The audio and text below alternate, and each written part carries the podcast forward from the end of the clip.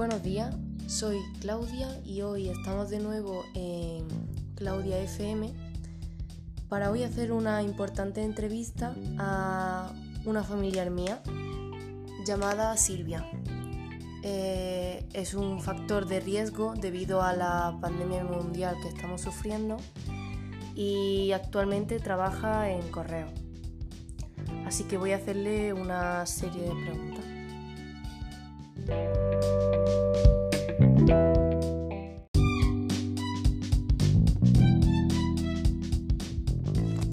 La primera pregunta será, ¿cómo está afectando, Silvia, esta pandemia mundial en tu ámbito laboral? Pues nada, al principio un poco mal porque estábamos todos muy nerviosos y nadie quería salir a la calle porque estábamos muy asustados. Y nosotros pues lo pasamos un poco mal todos los compañeros porque estábamos en la calle arriesgándonos a no saber qué porque tampoco no sabíamos dónde estaba el virus. Sin mascarilla, sin guantes, sin gel, nos sentimos muy desprotegidos. Nos dieron unas instrucciones que teníamos que ir a los domicilios, entregar las cartas sin tocar en el timbre o tocar con el dedo del medio el corazón, ¿no? Y, y nada, haciéndolo caso, los zapatos cuando llegamos a casa los poníamos con un poco de agua con lejía, nos quitábamos la ropa, la lavábamos, nos duchábamos. Al principio fue mucho follón porque la gente mm, se quedaron en sus casas, seguían trabajando en sus casas y entonces empezaron a pedir, a pedir y a volverse locos pidiendo, pidiendo, pidiendo. Entonces vino una sobrecarga muy grande de trabajo y pues gracias a los sindicatos pues durante unos días hasta que estuvimos protegidos pues mm, dejaron atrás muchas cosas que no eran necesarias, como ropa, zapatillas. Ya está, los pañales, los medicamentos y todo eso, pues lo tiraron para adelante porque nosotros estamos obligados, porque somos servicio postal universal y lo tenemos correo y estamos obligados. Entonces, eso sí lo cumplimos. Y la carta y los paquetes azules, pero lo que son ropa y cosas de esas no las echamos.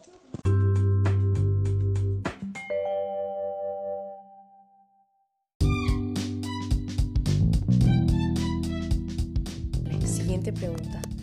¿Tu estado de ánimo se está viendo afectado por dicha pandemia en tu día a día?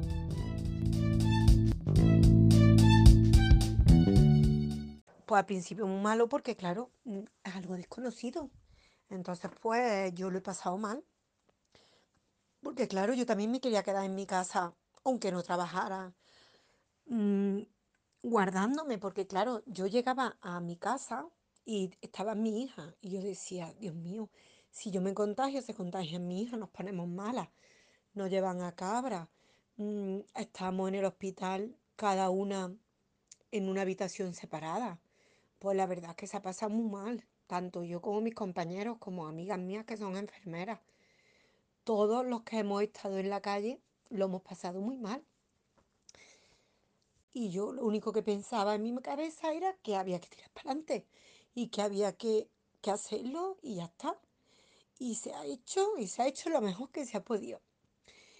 Y el estado de ánimo que tengo ahora es de felicidad, mucha felicidad de lo que he hecho y,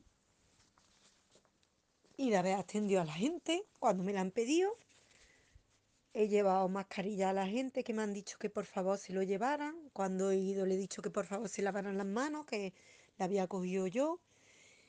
Y he hecho todo lo que he podido hacer en mí. Lo único que he podido hacer es dar felicidad a la gente, que se me da un poco bien, y sonreír y ya está. Y cuando hablaban conmigo, darle ánimo a la gente que estaban en sus casas.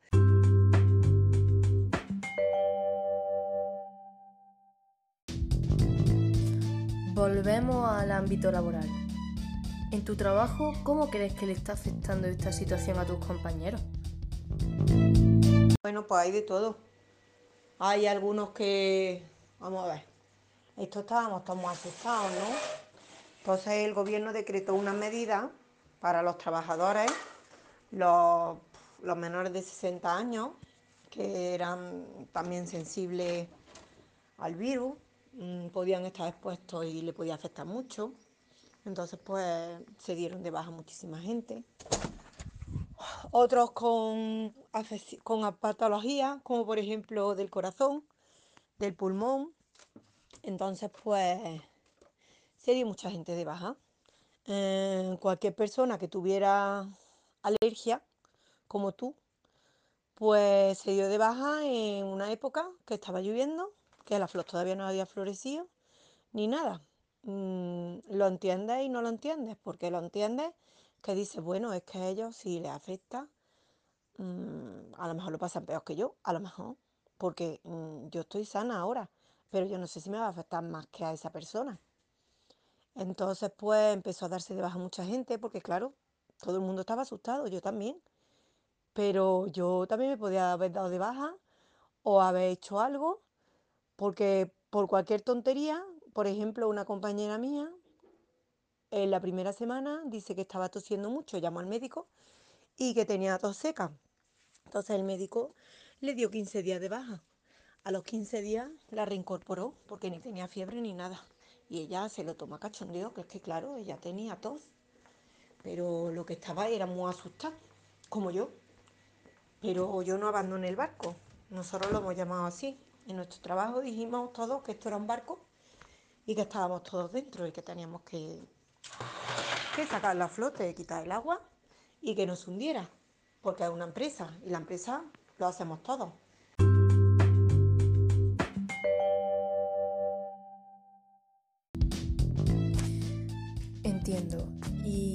Cambiando un poco de tema, esta situación nos está afectando a todos, tanto laboralmente como psicológicamente. En tu caso, ¿cómo definiría el transcurso de tu vida diaria en tu hogar? Pues un poco mal al principio, luego nos hemos adaptado como todo ser humano se adapta. Un poco mal porque nosotros hemos seguido trabajando las dos y dos niñas, uno de, una de 12 y otra de, de 9, aunque fue su cumpleaños en el confinamiento y cumplió de años, pues ella en el colegio lo cortaron. Y haciendo actividades dentro de, de, del hogar, de la casa, seguían mandando los deberes y las dos, tres primeras semanas, dos, tres primeras semanas, pues no sé, los profesores tampoco estaban habituados a esto y como que era demasiado para los niños que están en sus casas, porque claro, en el grupo de WhatsApp del colegio de mi hija menor, pues hablaban madres quejándose de que ellos siguen trabajando. Una enfermera, una farmacéutica, una persona que estaba trabajando cuidando a una persona mayor. Mm, nos decíamos que, claro, estábamos todos trabajando y nuestros hijos estaban en casa solos, haciendo actividades solos y todos haciéndolo solos y tú trabajando con la preocupación de que tu hijo estaba solo porque no se lo podía llevar a tus padres ni a tu hermano, porque a lo mejor el padre está mal del corazón y tienen miedo a que tu hija esté contagiada y se lo contagien a él. Mi hija a lo mejor ni tienen tos ni tienen nada y mi padre, pues la verdad, se puede morir, ¿no?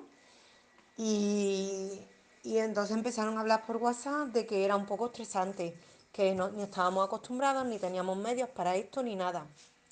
Eh, ahí encontré poco apoyo. Algunas madres dijeron que, claro, que su hijo, pues su hijo le daba tiempo a todo.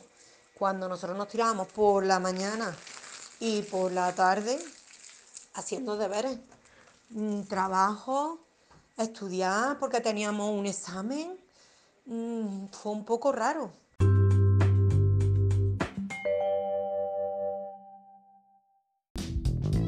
¿Y a ti, Silvia, te está costando congeniar tu trabajo con tu vida en casa siendo consciente de que tienes mayor riesgo de contagio? Pues al principio me ha costado muchísimo, porque era duro ir a trabajar, mi trabajo en la calle, con los clientes, yo tengo que tocar a las casas, darle paquetes, darle certificados tocan muchas cosas, tengo que tocar los timbres, tocar los pomos de las puertas, luego para cerrarlas tengo...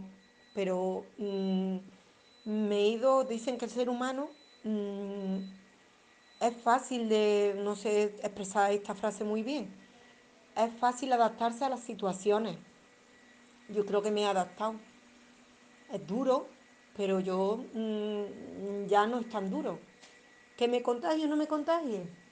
Sí, puede ser que me contagie, pero no me va a dar tanto miedo como al principio. A lo mejor me va a dar miedo cuando me sienta mal, pero el miedo que tenía yo a salir eso, ahora mismo no lo tengo. Te adaptas, yo al principio salía pensando, no puedo tocar esto, tengo que tocar esto con el dedo anular. Mm, ahora salgo y lo hago ya sin pensar tanto. Ya directamente muchas veces las palmas de las puertas yo no lo abro con las manos, lo abro con lo que es el brazo. No me toco la cara, la mascarilla me he adaptado a ella. Mi trabajo, el contacto de la gente, pues nos alejamos, tanto ellos como yo, por seguridad. Yo siempre cuando les doy algo le digo, por favor, lávate las manos. Al principio lo decía, ya no hace falta, ya me dice, ahora me lava las manos. Y me hace gracia porque digo, mira, me han hecho caso. y ahora no, al principio ha sido un poco duro, sobre todo cuando te iba a ir al trabajo y volvía. Volvía con susto, pues te quitabas la ropa afuera. Yo tengo la suerte de que tengo un patio, no me ve nadie en una esquinita del patio, no me ve nadie, y me quitaba la ropa, la dejaba en el suelo, corría para arriba, me duchaba y cuando bajaba la metía en la lavadora.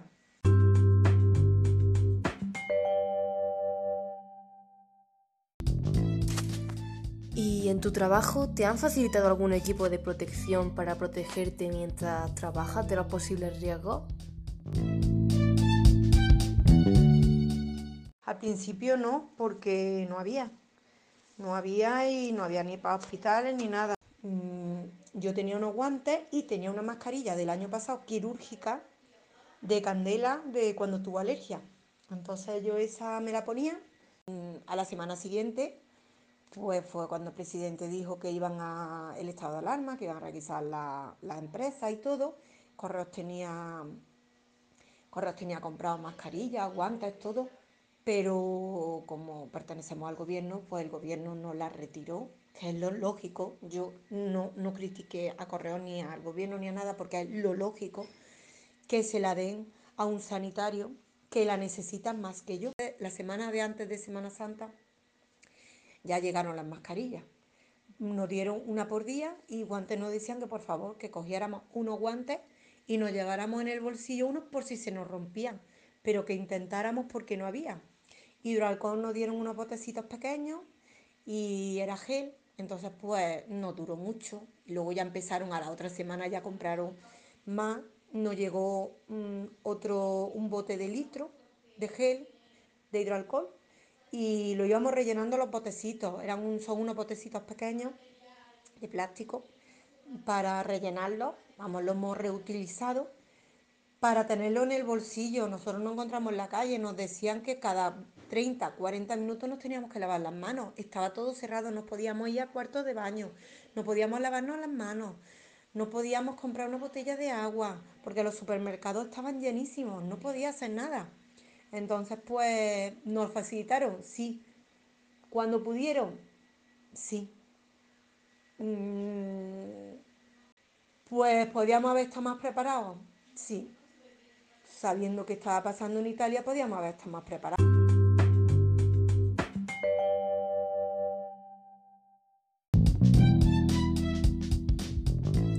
Hablando un poco de tu familia, Silvia, ¿Cómo le ha afectado a tu hijo que mientras otros padres se queden en casa con ellos, tú tengas que salir a trabajar? Al principio un poco mal porque, claro, estábamos asustadas y yo le intentaba explicar que yo pues era una privilegiada porque salía a trabajar mientras había otras personas que esto pues mm, se iban a quedar sin trabajo, eh, no cobraban, cerraban sus negocios, no tenían beneficios.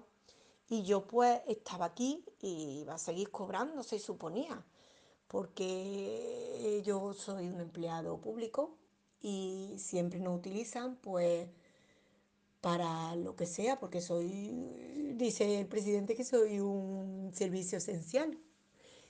Y pues aquí no, pero en otras poblaciones como en Galicia, por ejemplo, en otras ciudades, pues hay pueblos que están muy retirados de las ciudades y solo va el panadero y el cartero. Pues a lo mejor el panadero tenía más de 60 años y ha dejado su trabajo. o no se ha visto capacitado porque ha estado muy asustado de ir a pueblo y como que lo ha dejado un poco abandonado, porque esto ha sido así. Y el cartero, si no ha sido el cartero porque se ha puesto mal, ha sido un compañero, ha ido a esas casas o a esos pueblos retirados que no hay tiendas ni nada, a llevar medicación, a llevar cosas importantes. Y mi hija, pues yo se lo intento explicar de esa manera, que somos un servicio esencial y dentro de lo que estamos, nosotros nos pueden tirar de nosotros para llevar a otras poblaciones medicación y cosas importantes. Y entonces, pues al principio, claro, no le hacía gracia, sobre todo a Candela, que veía que ella, pues que su, las madres de los otros niños estaban todo el día con ellos haciendo los deberes y ella no. Pero luego ya empezó a hablar con más amigas, una amiga, su madre farmacéutica, y decía, yo me ayudo a mi madre por las tardes, cuando viene de comer, pero luego se va otra vez. Y pues claro, pues lo hemos llevado bien, mm, dentro de lo que cabe, sí. Eh, ¿Que querían ellas que me quedara en casa? Mm, también, pero no se ha podido.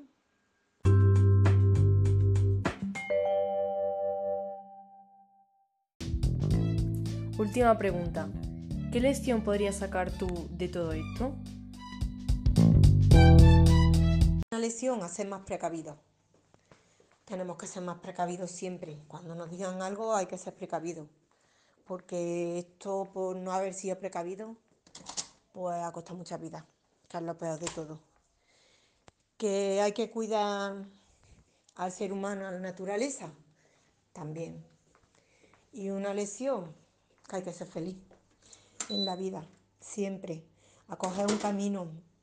Que hay una piedra en el camino, no tengo por qué saltarla, si me puedo tirar para atrás o para el otro lado porque tengo que saltar la piedra para que me caiga. Pues esa es la lesión. Yo eso siempre lo pongo yo en mi mente. Esa, esa frase siempre la tengo yo en mi mente y siempre pienso en ella. Si hay una piedra en mitad de un camino y yo puedo tirar para atrás o bordear el camino, prefiero bordear el camino. Aunque esté un kilómetro más lejos del otro camino, pero yo no voy a saltar la piedra porque al final sé que me puedo caer y me puedo dañar. Yo esa frase, no sé, esa frase siempre la he tenido yo en mi vida, lo del camino. Entonces, pues yo no soy una persona que pase por la peligrosidad, quizás por miedo, no lo sé, porque ahora me he sentido muy valiente. En estos tiempos por trabajar y no pensar en otra cosa, yo no pensaba, me voy a contagiar, me voy a contagiar, me voy a contagiar. No, yo pensaba en positivo. Entonces, pues ahora me he sentido valiente, pero luego en mi vida yo cuando he visto algo peligroso nunca he ido, siempre me he echado para atrás, me he ido para atrás. Entonces no soy una persona arriesgada. Creo que he acertado mi vida de no ser una persona arriesgada.